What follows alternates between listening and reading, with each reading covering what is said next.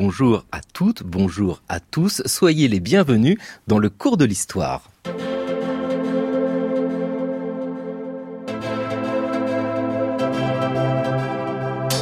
Le cours de l'histoire, Xavier Mauduit.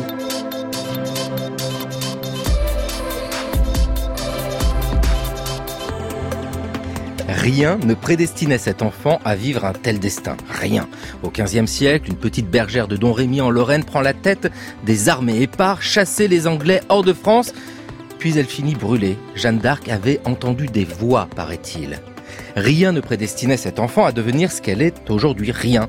Longtemps oubliée, Considérée comme illuminée, ce n'est que tardivement au 19e siècle qu'elle est devenue une héroïne de la nation, avant que l'Église s'en empare et qu'elle en fasse une sainte. C'était en 1920, 500 ans après sa mort, il y a des saintetés plus évidentes. Mais les voies du Seigneur sont impénétrables. Rien ne prédestinait Jeanne d'Arc à être récupérée en politique et à devenir source d'inspiration pour les artistes. En revanche, il est très logique que nous en parlions à la radio, car nous aussi, nous aimons entendre des voix.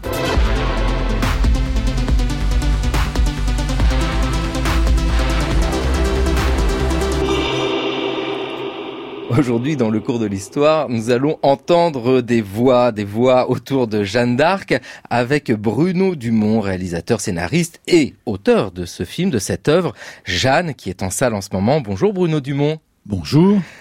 Jeanne d'Arc, une aventure gigantesque, un film assez exceptionnel. On va en parler longuement parce qu'il y a beaucoup à dire sur l'histoire et le cinéma, la figure de Jeanne d'Arc. Et vous avez travaillé à partir d'un texte, celui de Charles Péguy. Dès lors, nous plongeons dans plusieurs histoires. Et nous avons avec nous également aujourd'hui Gilles Avard. Bonjour Gilles Avard. Bonjour. Vous êtes chercheur au CNRS, spécialiste de l'histoire américaine et notamment des contacts entre les Amérindiens et les Européens. Et vous allez nous parler d'une figure majeure de l'histoire qu'on oublie souvent, ceux qu'on appelle les coureurs des bois. Ce sont ceux que l'on connaît euh, un petit peu avec euh, des toques de castor, c'est un peu Davy Croquette. Vous avez écrit L'Amérique fantôme chez Flammarion et vous allez nous dire comment les coureurs des bois sont les premiers aventuriers de la conquête de l'Ouest. Ce sont des francophones, en fait, qui ont fait la conquête de l'Ouest. À tout de suite, Gilles Lavar.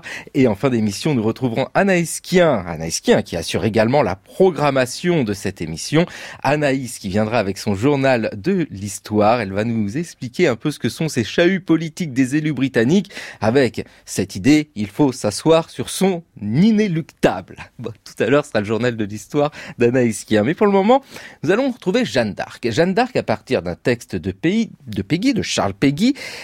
Et nous allons écouter, lu par Olivier Martineau, ce qu'en disait un homme de lettres, un critique. C'était en 1911. Il faisait le bilan de l'année littéraire. Il s'appelle Alexandre Mercereau et il s'intéressait à l'œuvre de Charles Peggy.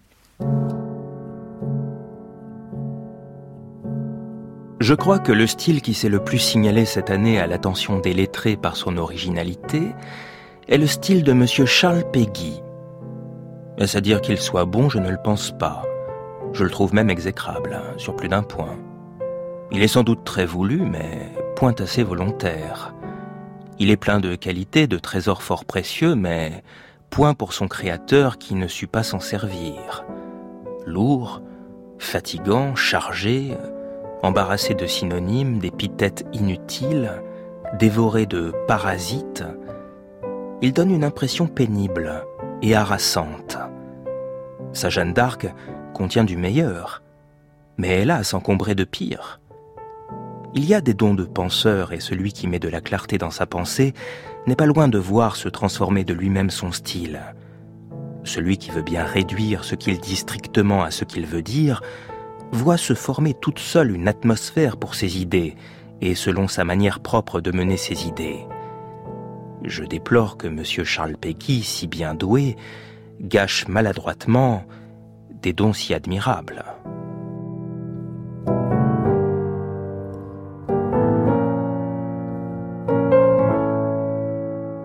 Alors une critique en 1911 sur l'œuvre de Charles Péguy, quand Charles Péguy s'intéressait à Jeanne d'Arc. Bruno Dumont, il faut rappeler peut-être qui est Charles Péguy, parce que c'est vrai que c'est un personnage un peu oublié, euh, auteur fin 19e, début 20e, qui meurt au tout début de la Première Guerre mondiale, il devient un héros.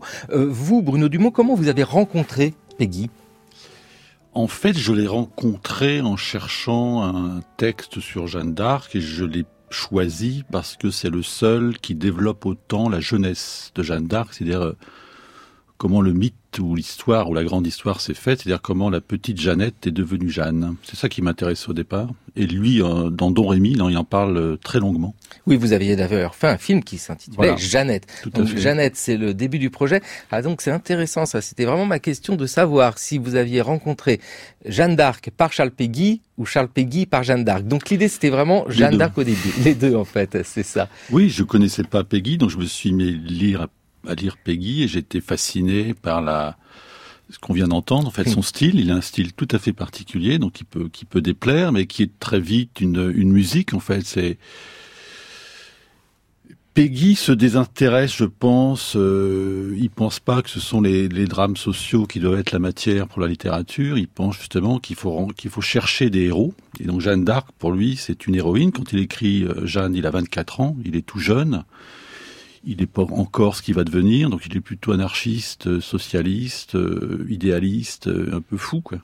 Et vous retrouvez cette folie un petit peu dans son œuvre, parce que l'œuvre est intéressante. Hein. Sa, Jeanne d'Arc, on est en 1897 quand il écrit. Donc c'est une pièce de théâtre. elle peut être adaptée réellement cette pièce de théâtre? C'est très compliqué, c'est très long. Ah lui, c'est très long.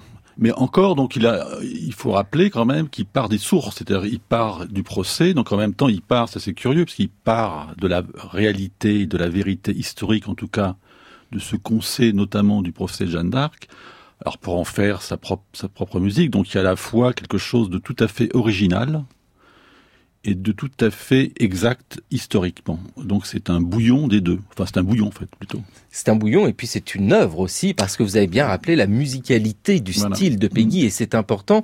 Bono Dumont, cette musicalité est essentielle dans votre film par l'addiction bien sûr et puis par la présence de Christophe. Christophe, le chanteur qui a travaillé pour le film et qui ajoute encore une dimension. Oui, je pense que la musique, c'est la seule façon de passer à travers le, l'armure du, du, présent, en fait, et, du, et de la reconstitution des faits pour aller saisir ce que veut faire Peggy. C'est, c'est représenter le petit jardin du cœur de Jeanne, en fait. Et voilà, c'est ça qui l'intéresse.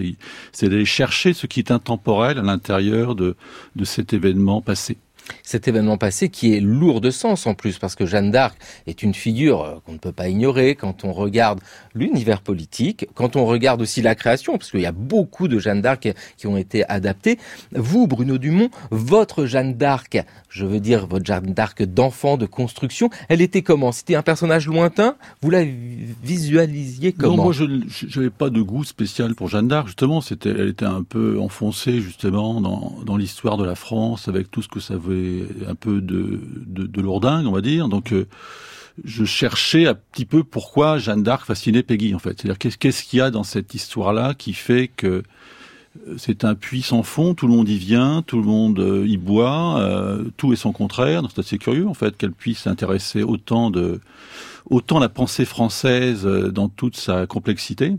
Et voilà et c'est pour ça qu'elle est mythique, c'est-à-dire qu'elle va à la fois du ciel à la terre, contre le ciel, contre la terre, pour le roi, contre le roi, pour l'Église, contre l'Église, pour le peuple, avec lui, etc. Donc elle, est vraiment très très très large, si j'ose dire, dans le recouvrement de de notre culture et de notre identité française. Voilà. Alors pour que l'on comprenne bien votre choix, choix esthétique, Jeanne d'Arc, il y a mille manières de la traiter. Vous, Bruno Dumont, vous avez réfléchi à partir du texte de Peggy à une manière de montrer Jeanne d'Arc. Et pour s'en donner un petit aperçu, Perret Legras, qui réalise cette émission, s'est euh, approprié Jeanne d'Arc et Jeannette et il a créé une rencontre entre Jeannette et Jeanne. Écoutez un petit mix de Père et le Gras.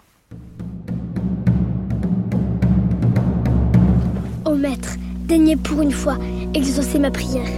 Que je ne sois pas folle avec les révoltés. Bonjour Jeannette. Bonjour mon oncle. T'as dit tout ça lui-même le bon Dieu? En attendant un bon chef de guerre qui chasse l'anglais hors de toute France, délivrer les bons chevaliers de Monsieur Saint-Michel. Oh mon Dieu, je vous en prie, une dernière fois.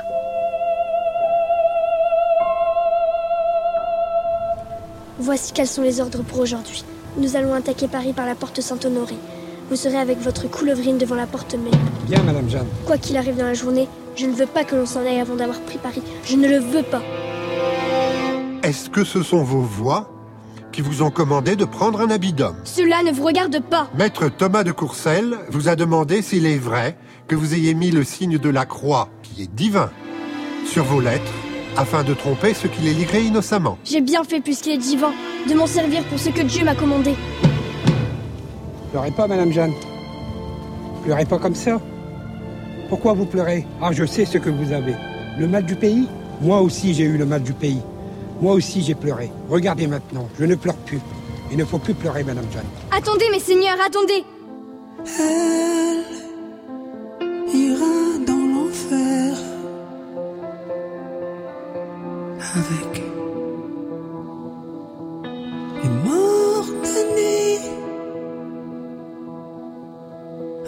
les condamnés, les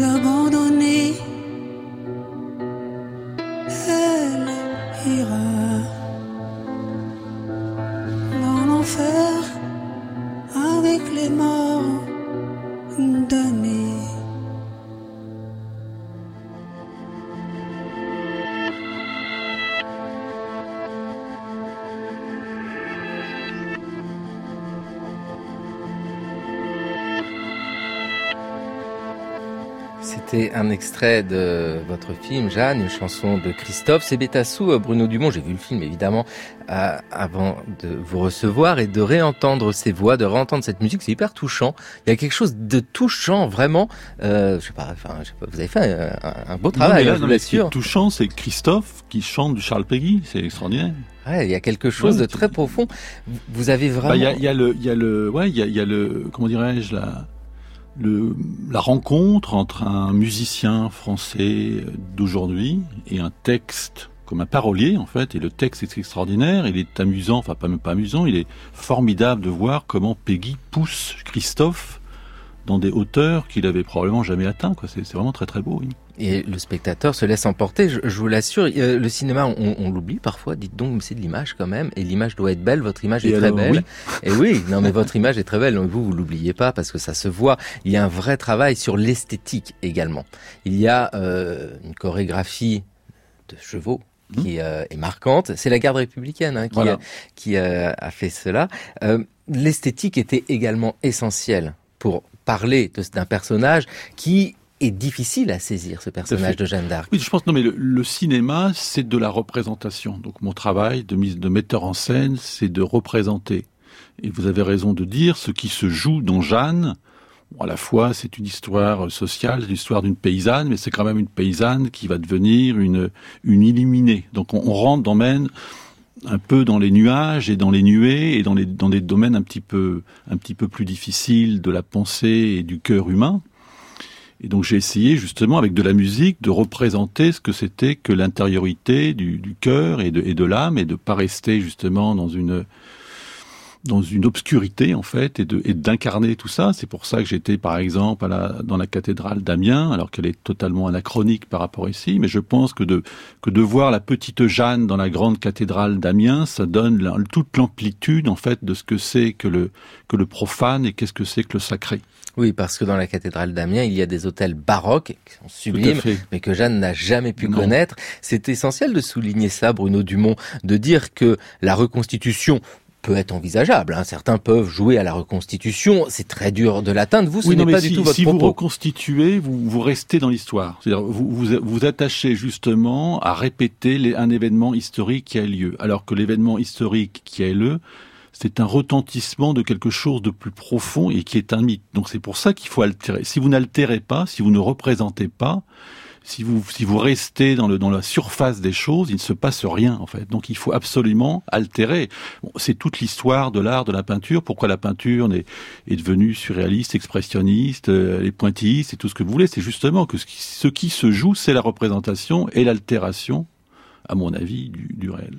Le réel, justement, vous le montrez sans le montrer, avec également beaucoup d'humour, parce que dans les scènes que l'on peut voir, euh, c'est vrai que pour Jeanne d'Arc, on est censé avoir des armées gigantesques, elles ne sont pas utiles, ces armées gigantesques. Vous avez un plan que je trouve très très drôle, quand on dit il faut prendre Paris, il y a un changement de plan, et l'on voit le rien. Mais on le voit à Paris, sans le montrer. C'est-à-dire, on, voit des sapins. Voilà, on voit des sapins. Non, mais parce que faut le dire quand même, Bruno Dumont, euh, il y a énormément d'humour dedans. C'est c'est glissé comme ça, des petits clins d'œil. C'est pas de, ça ne fait pas rire, ça fait un petit sourire. C'est beaucoup plus dur parfois. Oui, je pense. mais c'est dans le texte. Je pense qu'il y a chez le jeune Peggy une forme de, de moquerie et d'ironie contre l'institution Jeanne d'Arc en fait. Donc en fait, il se, il se moque c'est pour ça qu'il y a des conversations absolument surréalistes entre les bourreaux, par exemple. Donc c'est et ça, et ça c'est Peggy, c'est-à-dire que, que Peggy, c'est quelqu'un qui pourfend, qui critique et qui a un esprit très très vif et qui ne se contente pas du, du tout de ce qui est institué en fait.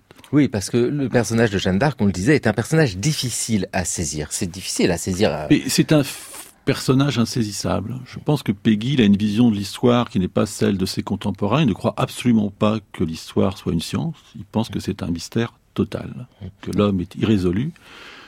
Donc je pense qu'il représente le mystère de Jeanne d'Arc.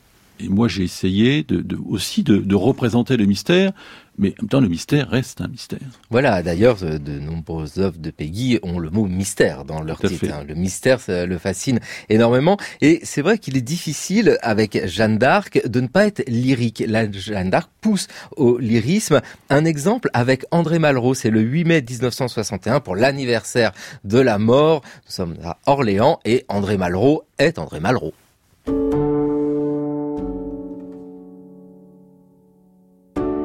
Et à Rouen, seul devant les deux questions meurtrières. Jeanne, êtes-vous en état de grâce? Si je n'y suis, Dieu veuille m'y mettre, et si j'y suis, Dieu veuille m'y tenir. Et surtout, la réponse illustre. Jeanne, lorsque Saint-Michel vous apparut, était-il nu? Croyez-vous Dieu si pauvre qu'il ne puisse vêtir ses anges? Lorsqu'on l'interroge sur sa soumission à l'Église militante, elle répond troublée mais non hésitante, oui, mais Dieu premier servi. Nulle phrase ne la peint davantage. Oui, mais Dieu premier servi. Nulle phrase ne la peint davantage, dit André Malraux en 1961.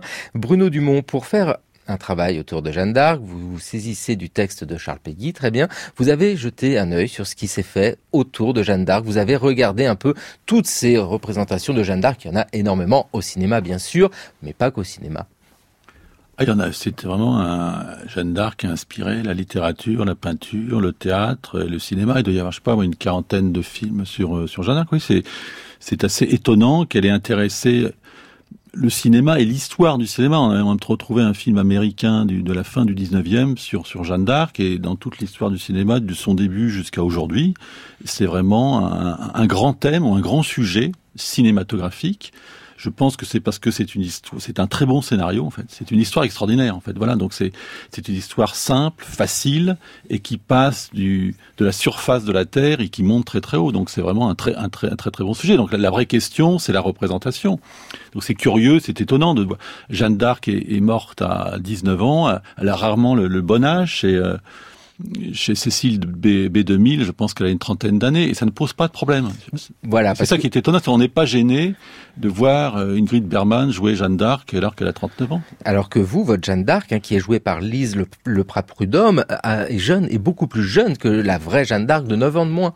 Elle a 10 ans. Elle a 10 ans au lieu de 19. C'était un choix aussi, j'imagine, ou c'était juste pour poursuivre avec Jeannette? Parce qu'il y a, avec le visage de cet enfant, et de cet enfant sublime par l'intensité de son regard, aussi une vocation universelle. L'enfant est universel. Oui, mais je pense, comme je vous disais, que je dois représenter, et le vrai sujet de Jeanne, c'est le sujet de l'enfant, c'est-à-dire c'est le sujet de la, voilà, de, de, de la force de l'enfance, de l'espérance et de la détermination, et, et comment mieux le traduire que de, quand j'avais la petite Lise devant moi, j'avais ce trésor-là, c'est-à-dire j'avais l'enfance. Donc c'était à moi de travailler l'enfance à partir de l'enfance et elle est vraiment, euh, elle, rayonne et elle fait rayonner curieusement d'une façon formidable le texte de Peggy.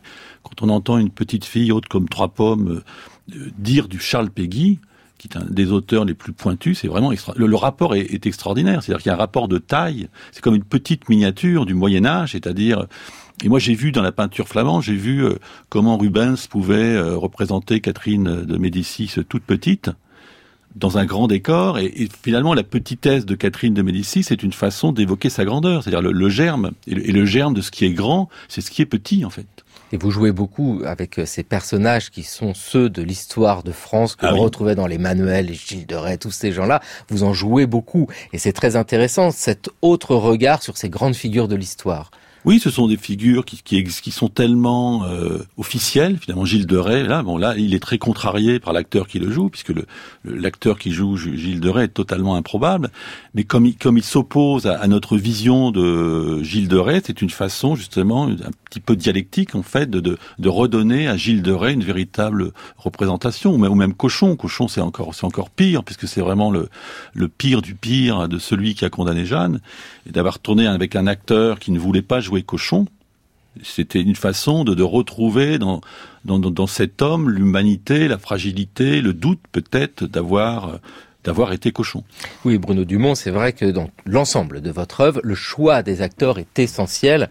Et là, pour Jeanne d'Arc, c'est magnifique, hein, parce que c'est vrai que vous parliez d'improbable, c'est tout à fait ce qu'on se dit. Ce qui est étonnant, c'est que jamais ça ne pousse à rire ou à la moquerie, pas du tout. Au contraire, on se laisse prendre par ce jeu d'acteurs merveilleux. Euh, comment se fait justement des choix d'acteurs qui là vont incarner des personnages de l'histoire? Ce ne sont pas des personnages qui n'existent pas. Bah justement, il faut trouver des correspondances. C'est-à-dire quelles sont les correspondances dans le présent qui, pour, qui peuvent incarner finalement les, les juges à l'époque de Jeanne d'Arc? J'ai choisi des professeurs. Je pense qu'il y a quelque chose de, de permanent dans cet art oratoire, dans cette présence, dans cette capacité à porter un texte. Donc le, texte de Peggy est assez compliqué et, finalement j'ai trouvé euh, auprès de professeurs d'université de la région de, Lille notamment des voilà des, grands des grands des grands acteurs en fait qui, savent porter le texte, qui savent le dire, qui savent le déclamer et qui rendent présent justement euh, ce moment ce moment ce moment historique. Donc en même temps ils sont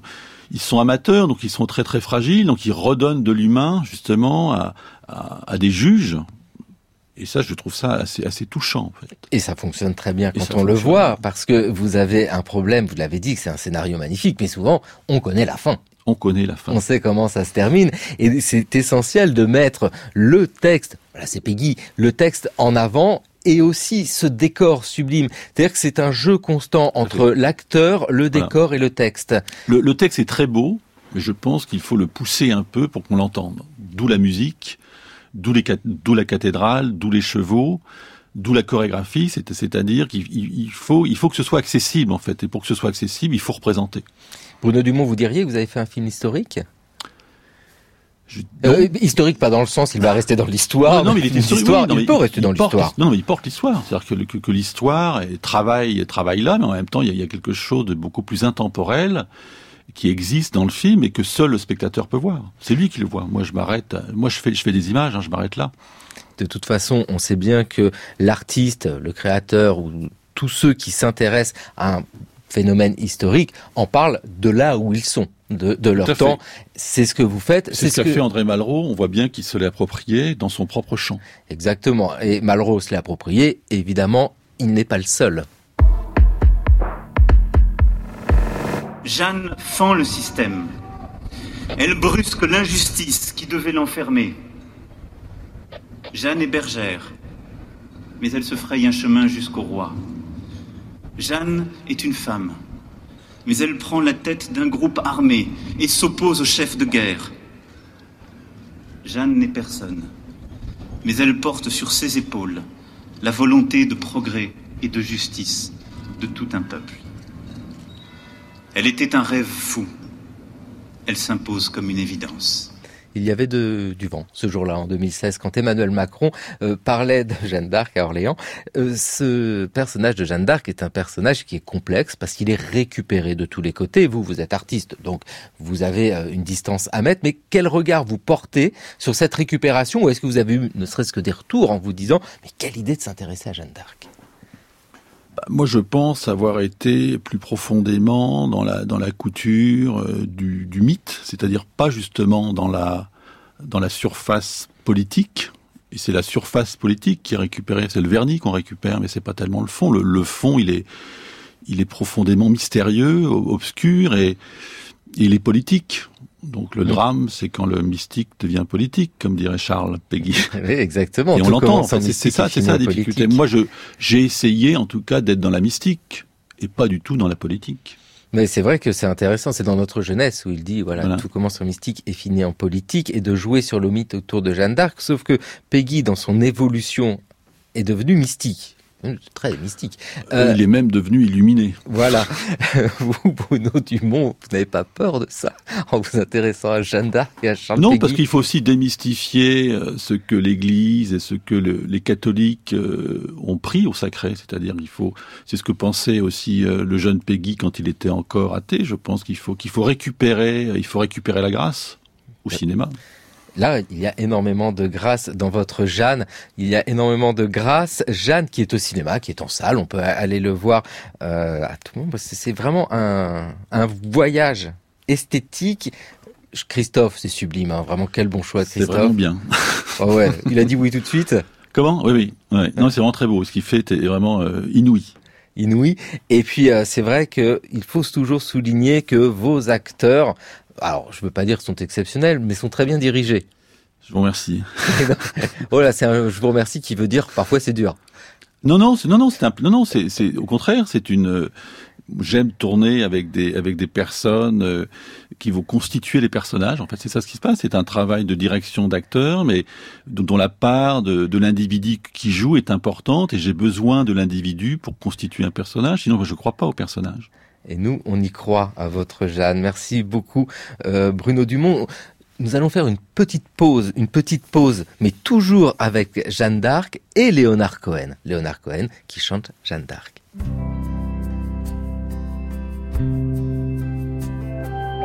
France Culture, le cours de l'histoire, Xavier Mauduit. Now the flames, they follow Joan of Arc.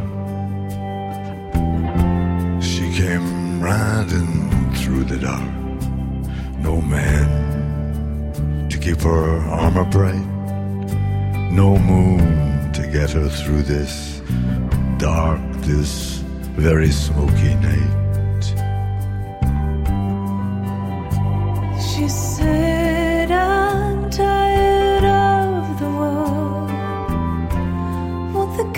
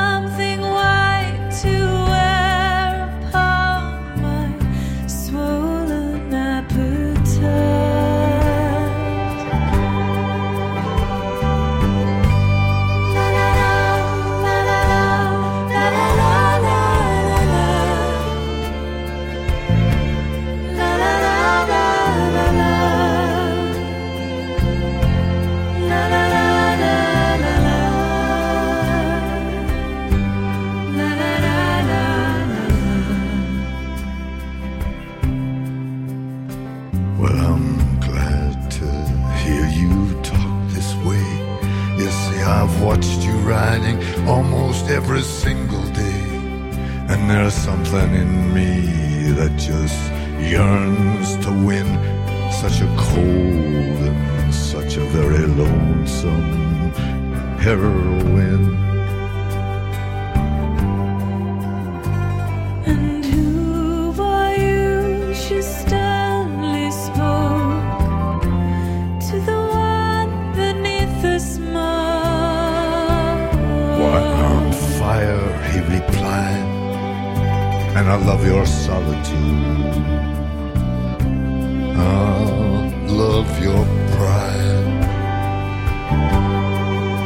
Léonard Cohen qui chante Jeanne d'Arc dans le cours de l'histoire, une émission réalisée par Père et Legras avec aujourd'hui à la technique Florent Dujon. Nous allons maintenant parler ah, des coureurs des bois, nous allons parler des aventuriers francophones du Nouveau Monde avec Gilles Havard.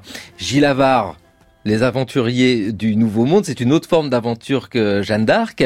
Et pourtant, vous écrivez tout à la fin de votre livre, j'ai adoré ce- cette chose-là, euh, que on s'est souvent désintéressé de cette Amérique euh, franco-indienne de l'intérieur puisque dans ce livre vous présentez plein de personnages et qui pourraient être euh, des sujets de films. Vous évoquez ça, vous dites tiens voilà des bons scénarios de films. Bruno Dumont, une idée euh, Ah, de film. J'ai entendu, c'est vraiment une très très belle idée, oui. Ah ouais. C'est formidable, ouais, que je connaissais pas du tout. Vous allez faire un western Bah, francophone. je pense euh, que je sais pas, mais ça va forcément intéresser déjà tous les Américains. Ouais, non, c'est bien, ouais. Faut y penser, faut y penser. Français, ouais. Vous devez filer. Merci Oui, beaucoup, Bruno je- Dumont. j'écouterai par la radio. Voilà, Merci en podcast ou en ligne directement sur franceculture.fr. Et bah oui, vous avez des choses à faire parce que votre Jeanne est au cinéma. Voilà. Merci Bruno Merci à vous. Au revoir. Au revoir. Gilles Avard, vous, vous restez avec nous parce que nous partons en Amérique. Donc, vous êtes euh, chercheur au CNRS et spécialiste de l'histoire américaine. L'Amérique fantôme, c'est chez Flammarion. Vous pouvez nous dire qui étaient ces coureurs des bois, qu'on les resitue un peu? Alors, c'était les, les coureurs de bois d'ailleurs. Euh, De je, je bois, tiens de beaucoup bois. au de parce que c'est c'est un terme qui est apparu au XVIIe siècle et qui euh, qui a été forgé euh, par des administrateurs euh, de la Nouvelle-France euh, sur le modèle de d'autres euh, termes comme coureur de balle, de de nuit, de prétentaine. Et donc à, l'origine, c'est un terme assez péjoratif pour désigner ces individus, ces jeunes hommes qui se rendaient parmi les, Indiens de, l'intérieur pour collecter des, des pelleteries, hein, notamment des peaux de castor qui servaient à euh, fabriquer des chapeaux en Europe. Donc c'est c'est le luxe euh, en quelque sorte qui a euh, provoqué, qui est à l'origine de cette aventure et de ces cultures de la circulation loin dans l'intérieur des terres nord-américaines, au contact donc des des Amérindiens. Nous sommes avant la conquête de l'Ouest, nous sommes avant le Far West, nous sommes dans un monde qui est en construction sans vraiment savoir où il va. C'est un monde encore beaucoup francophone, l'Amérique de ce moment-là. En tout cas, ceux que vous avez étudiés, il y a de nombreux francophones, de nombreux Français même. Alors tout à fait. Euh, ce que j'ai voulu faire en fait, c'est plus une histoire. euh, alors ça s'inscrit dans, dans le cadre d'une histoire coloniale euh, parce que derrière toute cette aventure, euh, il y a une dynamique coloniale forcément. Mais j'ai voulu faire une histoire des circulations et des interactions, hein, donc entre les, les, les Français et les, les Amérindiens, euh, et une histoire dont donc c'est une histoire de la colonisation, mais dont la, caractéristique principale est d'accorder autant, euh, sinon plus d'importance aux pays indiens, donc euh, pays de l'intérieur, que euh, qu'aux zones coloniales. Et effectivement, euh, alors là, le livre brasse assez large d'un point de vue chronologique puisqu'il commence au XVIe siècle et il va jusqu'au XIXe siècle. Donc, en gros, euh, pour schématiser, il y a deux périodes. Il y a la période de la Nouvelle-France, hein, lorsque le roi de France revendiquait euh, des possessions euh, euh, en Amérique du Nord, donc de, du, du Québec actuel à la Louisiane actuelle. Et puis ensuite, il y a ce qu'on peut appeler une Franco-Amérique qui existe toujours euh, aujourd'hui euh, et qui euh, se caractérisait aussi par euh, la présence de beaucoup de, de francophones jusque dans l'Ouest américain, donc avant effectivement la, la- ce qu'on appelle la conquête de l'Ouest. C'est intéressant, j'ai la barre ce que vous racontez, parce que c'est vrai que c'est un monde en grande partie oublié, et pourtant, ces coureurs de bois font partie de notre culture populaire. Exemple avec Annie Cordy. Il y avait un homme qui s'appelait Davy. Il était né dans le Tennessee. Si courageux que quand il était petit, il tua un ours du premier coup de fusil. Il n'a jamais peur. Il n'a jamais peur. Voilà une image qui est restée dans les esprits, celle de Davy Crockett, il y en a tant d'autres. C'est un peu ça, le coureur de bois, c'est un peu celui-là, cet aventurier francophone, euh, en l'occurrence celui que vous avez étudié, ce, parce que c'est une galerie de portraits que vous nous offrez, Gilles Avard. Euh, c'est un peu ce qui est véhiculé dans l'image populaire, ou c'est complètement différent? Alors précisément, peut-être la raison pour laquelle euh, c'est un sujet qui n'a pas été euh, beaucoup étudié, c'est qu'il y a une proximité avec le forte avec le romanesque. hein, euh, L'aventure, le courage, l'endurance, la confrontation avec la nature. Euh, les, des romanciers se sont emparés de cette matière historique comme euh, Fenimore Cooper euh, au 19e siècle ou Jack London euh, un petit peu plus tard. Et au fond, on pourrait presque dire que c'est pas un sujet qui est pris au sérieux dans, dans cette dans ce contexte-là. Et d'ailleurs, même au Québec aujourd'hui. C'est un sujet qui est assez peu étudié. Euh, le coureur de bois, c'est un personnage un peu emblématique hein, pour euh, pour les Québécois qui est passé dans le folklore. Par, par exemple, il y a des des liqueurs qui euh, s'appellent coureurs de bois. Il y a des savons anti-moustiques euh, qui s'appellent coureurs de bois. Il y a des agences de traîneaux à chiens qui s'appellent coureurs de bois, etc. Mais peut-être que cette folklorisation, euh, c'est aussi une façon de minorer euh, ce phénomène historique, de, quelque part de le discréditer. Et euh, surtout que pour ce qui est du Québec, euh, comme vous savez peut-être, depuis euh, les années 60, avec le l'essor du souverainisme québécois, il y a eu une sorte de fermeture euh, euh, des, des, Québécois autour de, la vallée du Saint-Laurent et du coup euh, euh un regard euh, par rapport au, reste du continent qui s'est un petit peu qui s'est un petit peu perdu. Et dans ce regard perdu, il y a quelque chose qui est complètement écarté, c'est ce contact, ce contact avec les Indiens et on pourrait même tirer un peu plus loin avec la nature. Et ça, Gilles Avard, ça vous a intéressé le contact, les échanges avec ces peuples, ces peuples autochtones, ceux qui étaient là, les, les Amérindiens. Alors effectivement, euh, ce que permet aussi euh, l'étude de ce coureur de bois, euh, c'est enfin c'est deux choses. Hein. C'est d'une part, et je, vais répondre à votre question, c'est d'une part de, s'intéresser à, l'histoire de l'Occident à travers cette figure un peu marginale un petit peu comme Michel Foucault s'est intéressé à certains marginaux, les fous, les euh, et donc c'est une figure marginale qui permet d'interroger la norme sociale euh, au XVIIe siècle, au XVIIIe siècle, parce que souvent il est euh, considéré comme un vagabond, comme un libertin, etc. Et puis euh, d'un autre côté, comme c'est un individu qui se situe à la charnière entre donc ce monde colonial et euh, ce monde amérindien, euh, cela permet de, s'ouvrir aux, sociétés amérindiennes. Toutes les sources qui ont été euh, produites pour décrire ces, ces, individus nous parlent des, des Amérindiens. Et donc c'est une façon aussi ce livre de s'interroger d'un point de vue anthropologique sur le don, sur la violence, sur la parenté.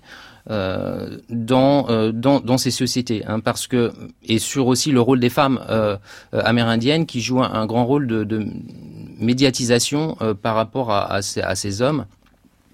Euh, qui euh, qui arrivent donc dans dans les dans les pays amérindiens. C'est ce qui est incroyable. Vous évoquez euh, ces femmes amérindiennes et c'est vrai que on parlait de contact avec les coureurs de bois. Oui, enfin très très vite, il y a des alliances qui sont faites.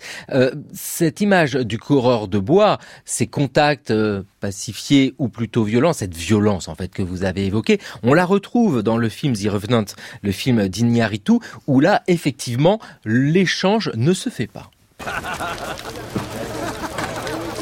Non, pas de chevaux. On reste sur ce qu'on a convenu.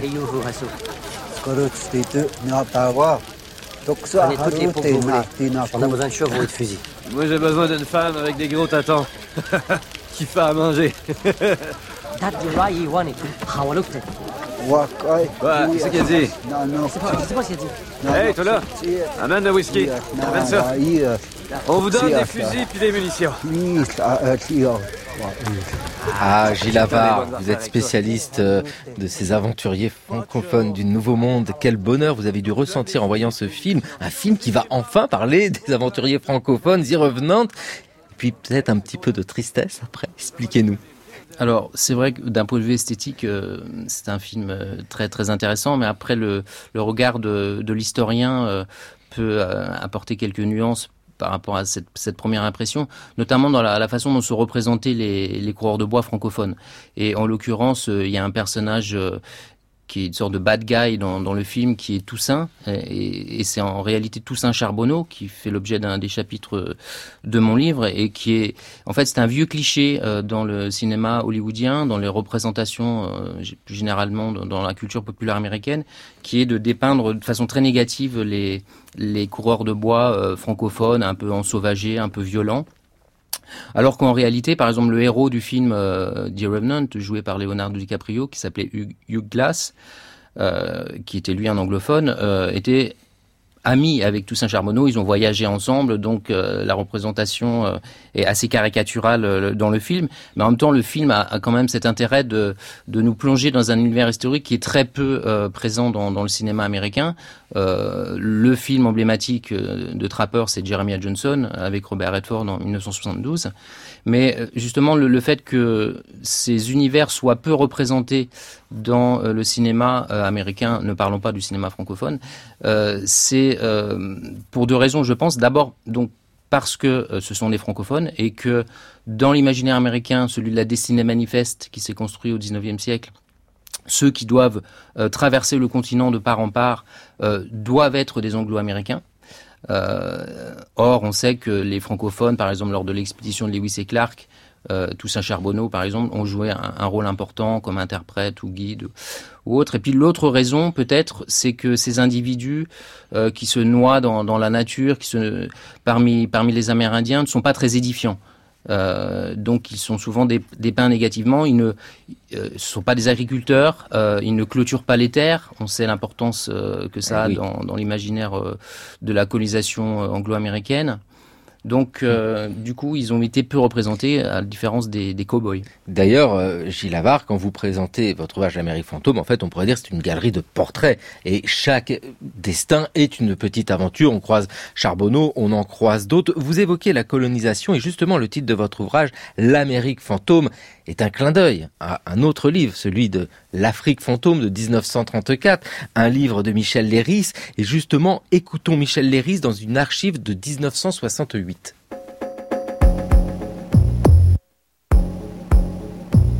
Parmi les injustices sociales, enfin, qui sont très nombreuses et très fortes et qui peuvent révolter, ben, celle qui m'a toujours le plus révolté, c'est l'injustice coloniale.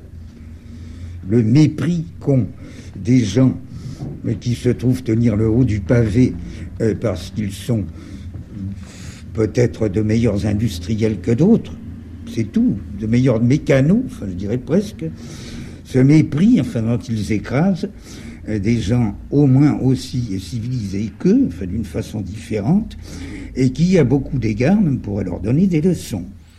Nous entendons Michel Léris, donc euh, l'auteur de l'Afrique fantôme. Euh, L'Amérique fantôme, c'est un clin d'œil évident.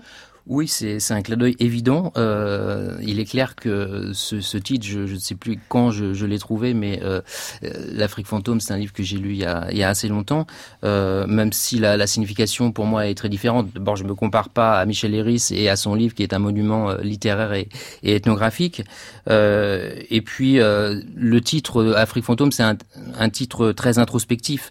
Euh, Léris espère que, que l'Afrique euh, donne corps à ses propres euh, fantômes, euh, pourrait-on dire. Et puis il évoque aussi la femme comme un, fantôme de, chair. Donc l'Afrique fantôme, c'est un peu la femme fantôme.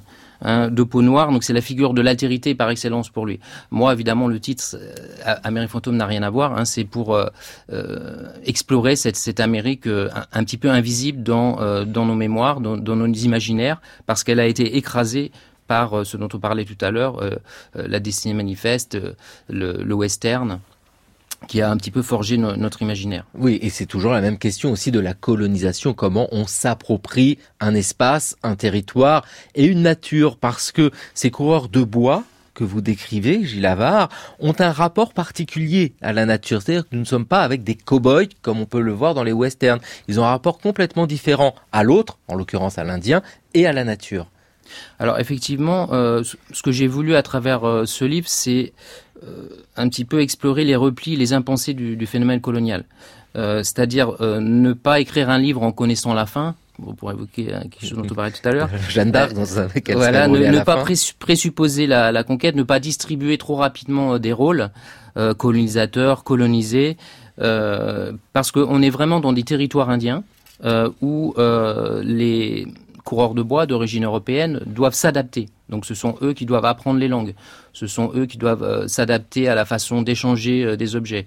Euh, donc on, on, sort un petit peu du scénario colonial classique parce qu'également les autochtones sont indifférents aux offres de civilisation. Ou de d'évangélisation. En même temps, c'est pas ce qui intéresse les coureurs de bois, même s'il y a parfois des missionnaires qui circulent également. Et en, en revanche, ce qui est intéressant à étudier, c'est le phénomène de l'indianisation. Hein, c'est-à-dire que euh, les, ces individus adoptent comme je le disais, euh, des, des, pratiques culturelles euh, euh religieuses ou euh, même certains qui sont capturés font la guerre comme comme leur ceux qui les adoptent. En l'occurrence, je pense à Radisson, qui était un petit Parisien qui s'est fait capturer par par les Iroquois au milieu du, XVIIe siècle. Donc voilà, il y a un renversement de, de, notre sens commun de la colonisation. Et puis, faut le dire, vous évoquez un, un destin, en l'occurrence, un petit Parisien qui s'est fait capturer par des Iroquois. Ça sonne quand même. Euh, Gilles Avard, vous mettez une citation dans votre ouvrage de Lévi-Strauss, après Michel Léry, c'est Lévi-Strauss, euh, qui dit « Je voudrais avoir vécu au temps des vrais voyages, quand s'offrait dans toute sa splendeur un spectacle non encore gâché, contaminé et maudit. Euh, il y a aussi, et on l'oublie souvent chez les grands penseurs, un regard sur l'ailleurs, mais qui est un regard pas d'aventurier, mais un regard différent, comme une volonté d'une grande bouffée d'air frais en regardant au loin. Il y a aussi ça un peu, Gilles Avard, quand vous présentez tous ces aventuriers. C'est un ailleurs différent. Effectivement, je pense que euh, au-delà d'une lecture strictement euh, économiste qui verrait ces, individus comme des, salariés euh, de, de, de, compagnies euh, de fourrure qui iraient juste accomplir un travail, ce que j'ai voulu montrer également, c'est qu'il y a pour certains individus, c'est une façon de trouver un refuge. Euh, face à des, contraintes sociales qui sont celles de, leur propre société. Euh, donc il y a, une quête de liberté, hein, euh, la liberté qui est pas pour eux un principe intellectuel, mais qui est vraiment un principe vécu. Ça peut être aussi, y compris la liberté sexuelle, parce que ils ont une marge de manœuvre par rapport aux situations qu'ils vivent, notamment parce que dans certains groupes amérindiens, il y a des formes d'hospitalité sexuelle. D'autres, évidemment, euh, ils peuvent se, souvent se réjouir. C'est le cas de Toussaint Charbonneau. Toussaint Charbonneau, effectivement, vous en parlez. Toussaint Charbonneau, il est resté aussi célèbre pour ça. Oui, effectivement, on a souvent même gardé simplement l'image de, de cela. Ouais. Et c'est pour ça, Gilles Lavar, que vous, vous donnez une analyse beaucoup plus profonde dans cette Amérique fantôme, hein, les aventuriers francophones du Nouveau Monde. C'est chez Flammarion et on croise plein de personnages, des destins. On aime bien aussi les destins parce qu'on comprend beaucoup de choses. Il est 9h52 sur France Culture et c'est l'heure du journal de l'histoire d'Anaïs Kien.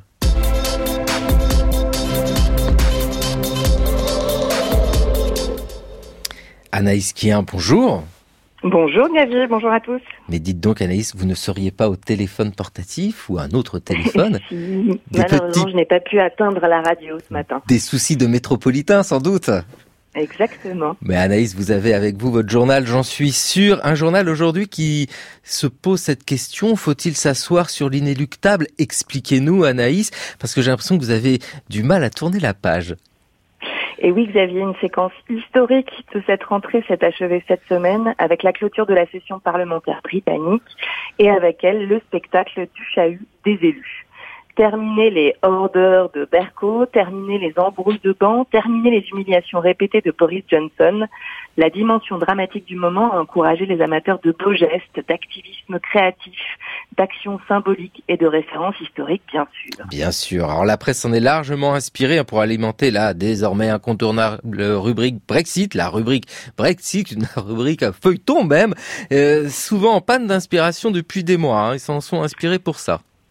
Et oui, Martine Bennett dans The Conversation commente la dernière journée de la session de la Chambre des communes. Rappelez-vous, pour empêcher leur congé forcé, les parlementaires ont tenté d'interdire au speaker de s'asseoir sur son fauteuil présidentiel. En 1629, une opération comparable avait eu lieu, mais cette fois-ci, les députés s'étaient assis directement sur le président de la Chambre, qui par la force des choses ne pouvait donc plus quitter le Parlement et donc achever sa session. Tout en étant installés sur leur président, les, députés adoptèrent une série de motions condamnant les politiques du roi. Pour Martine Bennett, John Merco Berco n'en méritait pas tant puisqu'il avait ouvertement désapprouvé la décision du Premier ministre de se passer des parlementaires pendant les négociations avec Bruxelles. France TV Info nous plonge dans la séquence suivante et décrit les quelques parlementaires de l'opposition qui traînaient encore leur désœuvrement dans la salle désertée quand ils ont décidé d'entonner toutes sortes d'hymnes, dont Scott's Way Hey, un chant du XVIIe siècle écrit pour célébrer la souveraineté de l'Écosse vis-à-vis du Royaume d'Angleterre. Rappelons que l'Écosse a majoritairement voté contre le Brexit. Oui, mais ces moments savoureux avaient commencé bien avant, Anaïs. Oui, en mars, le Daily Telegraph, dans, dans, le Daily Telegraph, on pouvait lire comment toujours John Berko, baptisé Ziggy Berko à cette occasion, pour souligner l'aura qu'il avait déjà acquise à ce moment-là, avait fait l'objet à la avait fait obstacle excusez-moi, à la stratégie de Theresa May qui misait sur la lassitude de l'Assemblée en proposant le même texte au vote pour la troisième fois. En invoquant une jurisprudence du XVIIe siècle, Ziggy a brisé ainsi la tradition des votes à répétition sans fin qui faisait jusqu'alors le quotidien de Westminster. Laurent Geoffrin, dans Libération, est allé voir de plus près l'origine de ce texte, arrêté en 1604, un an après la mort d'Élisabeth, la première, pas la seconde évidemment, selon lequel l'exécutif ne peut pas présenter trois fois de suite le même texte aux députés. La trouvaille de Berco a été saluée par une bordée d'injures côté conservateur et l'inspiration de Geoffrin ne s'épuise pas puisqu'il le compare au retors Francis Drake, l'amiral élisabétain vainqueur des Espagnols et admiré par tous les Anglais. Ziggy Berco en a séduit plus d'un et rendu ses interminables débats plus attrayants pour la presse aussi. Et certains sont remontés plus loin encore dans l'histoire du Royaume-Uni. Le Figaro remonte jusqu'au XIe siècle pour commenter le protocole royal de promulgation et plus particulièrement la loi votée in extremis qui a contraint le Premier ministre à un report de trois mois du Brexit si aucun accord n'était trouvé avec Bruxelles avant le 31 octobre, date fatidique. Pour acter d'une nouvelle loi, sa lecture est ponctuée d'un exotique « la reine le veut » en vieux français. Suite à l'invasion de Guillaume le Conquérant, les lois sont effectivement écrites en vieux français jusqu'au couronnement en 1399 d'Henri IV, premier roi d'Angleterre, et non le roi de France qu'on connaît, premier roi d'Angleterre à pratiquer l'anglais depuis la conquête normande trois siècles plus tôt. Martin Bennett, dans The Conversation, le rappelle, ces prorogations et dissolutions surviennent en temps de crise. Parce que tout occupé à jouir du spectacle, on en aurait presque oublié l'enjeu du moment, l'imminence de la sortie du royaume du Royaume-Uni de l'Union européenne. Oui, et c'est un enjeu très fort. Merci beaucoup Anaïs Kien. Si nous étions des escrocs, nous dirions Anaïs Kien qui était en duplex de Londres, mais non, non, nous sommes honnêtes. Vous étiez dans les faubourgs parisiens bloqués à cause d'une grève de métropolitains.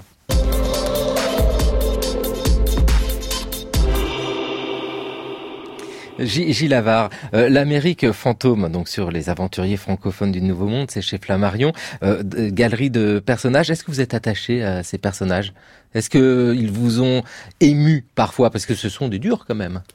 Oui. Euh, ce sont des durs, effectivement, mais quand vous suivez des personnages un petit peu de, de la naissance au tombeau, euh, quand vous allez euh, chercher leur acte de baptême et puis quand euh, leur leur acte de décès, quand vous quand vous le trouvez, vous forcément il y a une empathie qui, qui, qui, se développe et alors il faut toujours garder une distance. Hein, il ne s'agit pas de construire des héros, hein, absolument pas. Donc toujours avec un regard éloigné.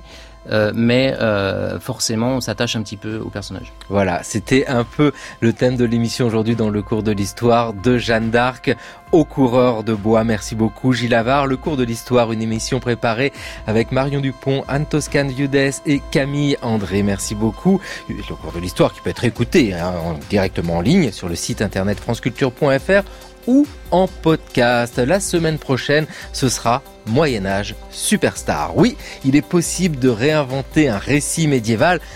Il faut le réinventer tout simplement parce que le Moyen Âge est toujours parmi nous.